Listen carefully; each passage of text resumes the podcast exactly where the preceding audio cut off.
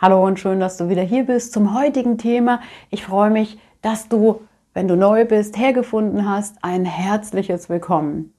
Ja, wie können wir wahrhaftig, echt und authentisch sein?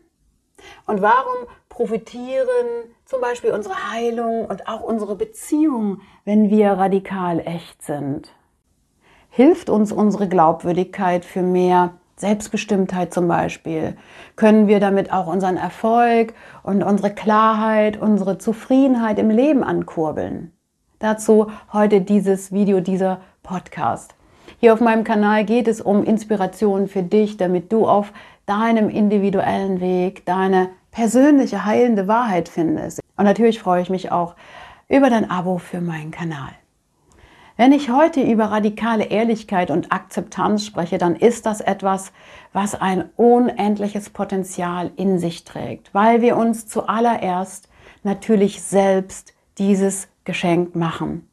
Und natürlich ist hier auch ein Umdenken erforderlich in der persönlich antrainierten, programmierten Sprache. Also wie kommunizieren wir miteinander?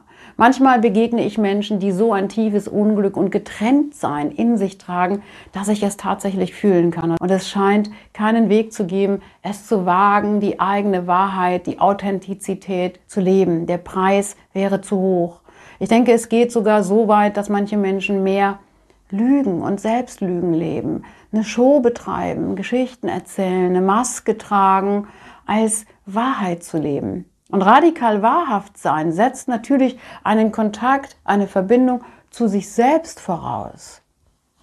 Und bei radikal geht es natürlich nicht um Ausagieren von Zuständen oder eine anklagende Kommunikation. Aus Höflichkeit oder Angst herrscht ja in vielen Beziehungen Unverbindlichkeit, nett gemeinte Konversation und Empathie, weil man sich nicht ganz traut, Dinge an oder auszusprechen. Und oft traut man in diesem Zusammenhang auch sich selbst und seinen eigenen Gefühlen nicht über den Weg. Und dann wird eben nur das gesagt, was gerne gehört wird. Und manche Menschen halten so lange dann ihre Gefühle, ihre Gedanken zurück oder ja, eiern herum, bis sie irgendwann explodieren, weil sie dann endlich sagen wollen, was sie ja schon lange in sich tragen und was sich angestaut hat und was so brennt aber innerlich. Ehrlichkeit leben und dann andere verletzen, das darf und soll natürlich eben nicht der, der Weg dieser radikalen Ehrlichkeit sein. Angst vor Konsequenzen, Angst vor Ablehnung, das ist der große Antreiber in uns, nicht ehrlich sein zu können. Diese Ängste entstehen durch unsere Bindungserfahrungen. Diese Ängste sind das Problem, dass sich Betroffene verstricken in ihren eigenen Geschichten über sich selbst. Sie bleiben in ihren, ich sag mal, Fantasiegebilden kleben. Sie bleiben stecken in ihren unverarbeiteten Bildern, Traumata und leben ihre Projektionen weiter. Und dieses Projizieren, das verzerrte Denken wird dann zur Gewohnheit und zum Alltag, weil eben nie abgeglichen wird. Eine Identität, die dann unbewusst gelebt wird aus dieser Prägung heraus. Weil das Überprüfen schon in, als Kinder nicht, nicht sein durfte und der Raum fehlte. Und tatsächlich sagen Studien, Ehrlichkeit und Vertrauen ähm, in Zweisamkeit äh, sorgt für mehr Sicherheit und senkt das Stresslevel. Aber trotzdem wird sich weiterhin eben aus Bequemlichkeit oder sogar aus reiner narzisstischer Boshaftigkeit angelogen und man ist nicht echt. Erziehung folgt immer dem gleichen Schema. Die Erziehenden manipulieren das Verhalten des zu Erziehenden, auch wenn sich das jetzt für dich schlimm anhört, aber indem Eltern erwünschtes Verhalten positiv verstärken und unerwünschtes Verhalten sanktionieren, entstehen dann Bindungsdynamiken, die Abhängigkeiten oder Abspaltung erzeugen. Dies hat dann natürlich absolut schädigende Auswirkungen auf unsere Kommunikation, auf unsere Sprache.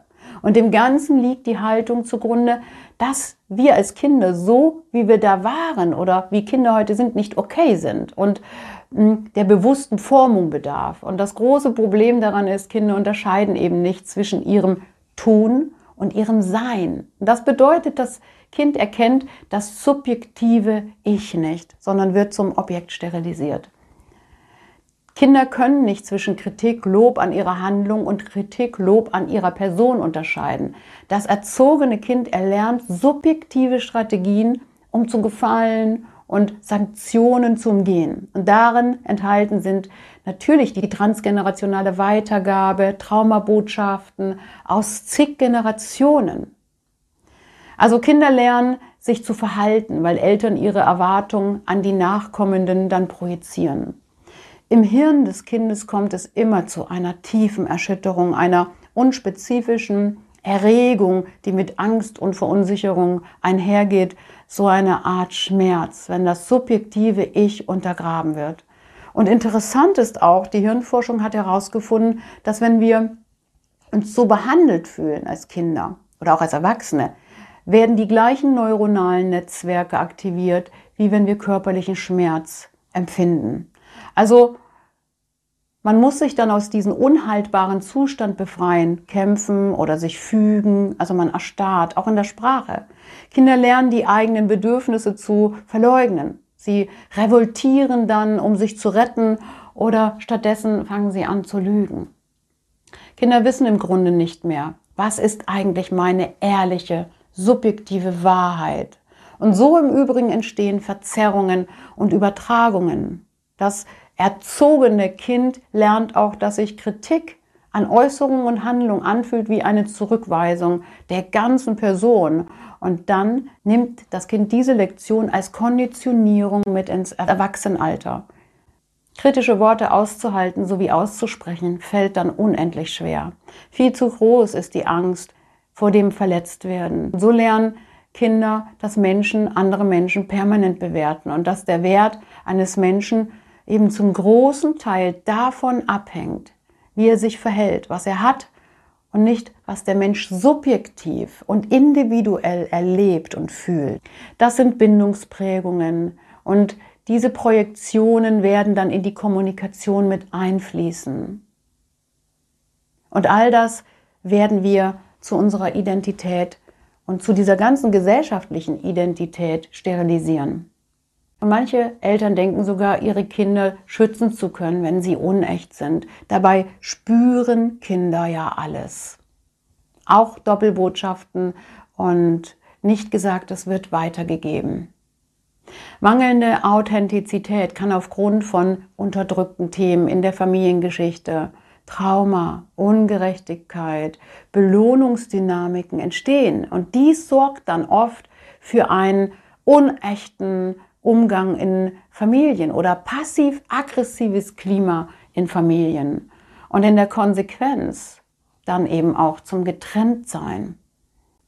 Und Folgen sind dann ignorieren, dummstellen, sabotieren, zynisch sein, Ghosting, Doppelbotschaften, Anklage, Abwertung, Schweigen, so ein Hintenrum auch, ja, und eine Ignoranz. Also so eine Ohnmacht und Orientierungslosigkeit ist natürlich in solchen Familien furchtbar, wenn nichts klar ist. Und das führt dazu, dass zwischen den Zeilen gelesen werden muss, es muss interpretiert werden. Und man fühlt sich verloren. Und natürlich geht das Vertrauen auch verloren. Und manchmal entsteht sogar Rollenumkehr.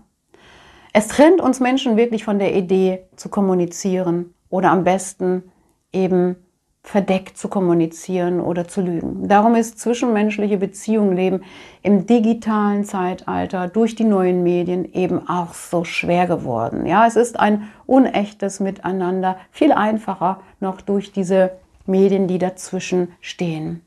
Jeder weiß, dass unehrliche Kommunikation Distanz schafft. Zum anderen muss man sein Leben, seine Gefühlswelt danach ausrichten. Authentizität ist ein existenzieller, evolutionärer Wert, den wir zum Menschsein brauchen, gerade in vielen Einrichtungen, auch in Familien, im Job, im Freundeskreis, Hobby und so weiter, die sich um ein gutes Miteinander bemühen, herrscht anstatt Authentizität, die ja immer auch Konflikte produziert, eher eine Diktatur der unechten Nettigkeiten. Niemand soll und will verletzt werden. Jeder hat Angst vor der Wahrheit des Gegenübers. Deshalb wird jeder kleinste Konflikt gemieden und dazu müssen wir uns unsere Authentizität verkneifen. Und natürlich werden dadurch dann Unterstellungen getätigt, Menschen werden missinterpretiert, man projiziert seine antrainierten eigenen Ungereimtheiten und es entsteht dieses verzerrte Denken auf den anderen drauf. Danach muss man bei der Parallelversion der Realität, die man sich geschafft hat, bleiben, um die gelebte Welt dann auch daran anzupassen. Und dann entsteht das Opferdenken und es entsteht eben keine erwachsene Kommunikation mit Realitätsabgleich. Aber gerade wenn es unbequem und gefährlich für uns scheint, müssen wir, um unser Subjektsein zu retten, aus unserer Sicherheitszone heraustreten und echt kommunizieren. Und dann erst kommt Evolution in Gang. Wahre Begegnung findet dann erst statt, wenn wir unsere Zustände, Gedanken, Gefühle mitteilen und eben nicht ausagieren. Und dann entwickelt sich unser Miteinander in die Lebendigkeit. Wir bewegen uns, wir erkennen uns. Ähm, und so können wir miteinander reflektieren, anstatt zu flüchten, zu kämpfen oder zu erstarren, ja? Das Abgleichen der Realität kann nur durch ein echtes und ehrliches Miteinander geschehen und dafür müssen wir uns trauen, eben diese Welten, in denen wir leben, unsere Gedanken, unsere Gefühle, unsere Körperwahrnehmung eben auch abzugleichen. Nur dadurch wird das subjektive, erwachsene Ich gestärkt. Indem wir uns beginnen, uns eben gegenseitig dann auch wahrzunehmen und zu respektieren. Und es ist tatsächlich so, dass aus der Angst heraus äh, nur Kontrolle stattfinden kann und ein Benutzen stattfindet. Und natürlich gehört eine Portion Mut dazu, den anderen da zu lassen mit seiner ausgedrückten Angst, mit seinen Zweifeln, mit seinen tiefen Gedanken, die ausschließlich zu ihm selbst gehören und durch die Spiegelung des Lebens und mit anderen Menschen hervorgebracht werden. Ja, es sind unsere Erlebniswelten, die abgeglichen werden müssen.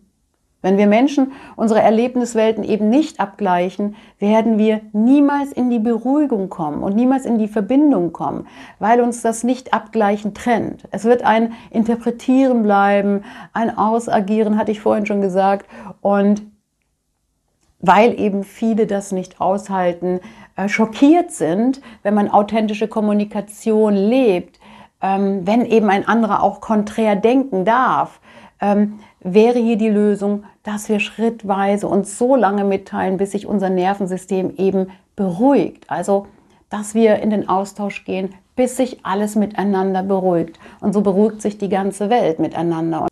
Und gerade Menschen mit schwerer Vergangenheit müssen sich von ihren äh, Projektionen und dem Nebel lösen. Ja, der Glaubenssatz Unwahrheit schützt ist vollkommen überholt.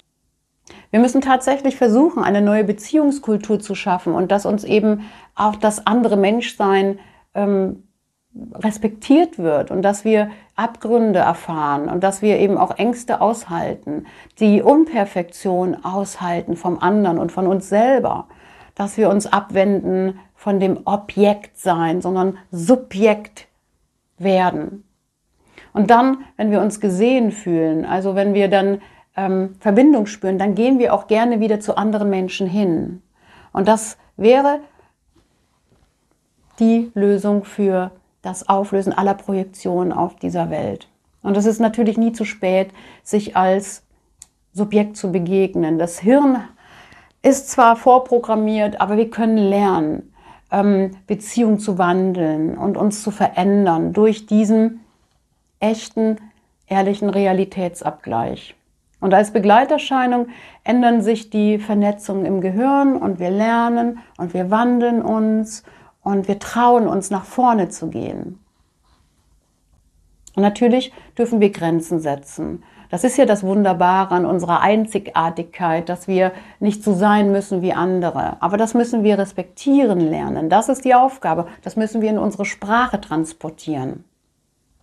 Etwas laut aussprechen, was auch mal un unkommentiert bleibt. Man steigt dann automatisch aus dem Gedankenkarussell aus, aus den Projektionen und den Schuldzuweisungen. Dies alles ist natürlich freilich heute hier in diesem letzten Podcast in diesem Jahr leichter gesagt als getan. Es kann uns einiges abverlangen, Authentizität zu kultivieren und eine andere Beziehungskultur zu, zu schaffen. Aber es ist ja tatsächlich zurzeit nichts anderes möglich, weil wir ja ähm, lernen müssen, irgendwas zu finden, was uns miteinander in die Verbindung bringt, mehr in die Verbindung als in das Getrenntsein. Also als in Kriege, Abwehr und Anklage. Und das setzt natürlich auch voraus, dass wir über uns sprechen und nicht über andere. Und anstatt mit Worten zu verletzen, ähm, mich selbst auch als unfertig und unperfekt zu offenbaren. Und gerade Menschen mit hohem Triggerpotenzial dürfen da natürlich viel lernen. Ehrlichkeit sollte kein Stressventil sein, sondern für Nähe und Beruhigung sorgen, um konstruktiv die Differenzen abzubauen, die nicht nur in Beziehungen herrschen, sondern in der Gesellschaft. Die Welt, wie schon gesagt, ist voller Anspannung und Stress. Also wenn wir anfangen, mit jemandem zusammen eine ehrlich subjektive Sprache und Kommunikation zu finden, um mehr Verbindung und Bindung aufzubauen, dann hilft uns das in unserem Miteinander. Ohne Authentizität keine Lebendigkeit, ohne Lebendigkeit keine Bewegung und Weiterentwicklung. Ich freue mich auf ein neues Jahr mit dir hier auf meinem Kanal, auch in meinen Kursen und Seminaren, Einzelbegleitung. Ich freue mich auf dich persönlich für die persönliche Begleitung, melde dich gerne bei mir. Komm gut ins neue Jahr. Vielleicht sogar etwas authentischer und echter. Sei gut zu dir selbst und bis demnächst.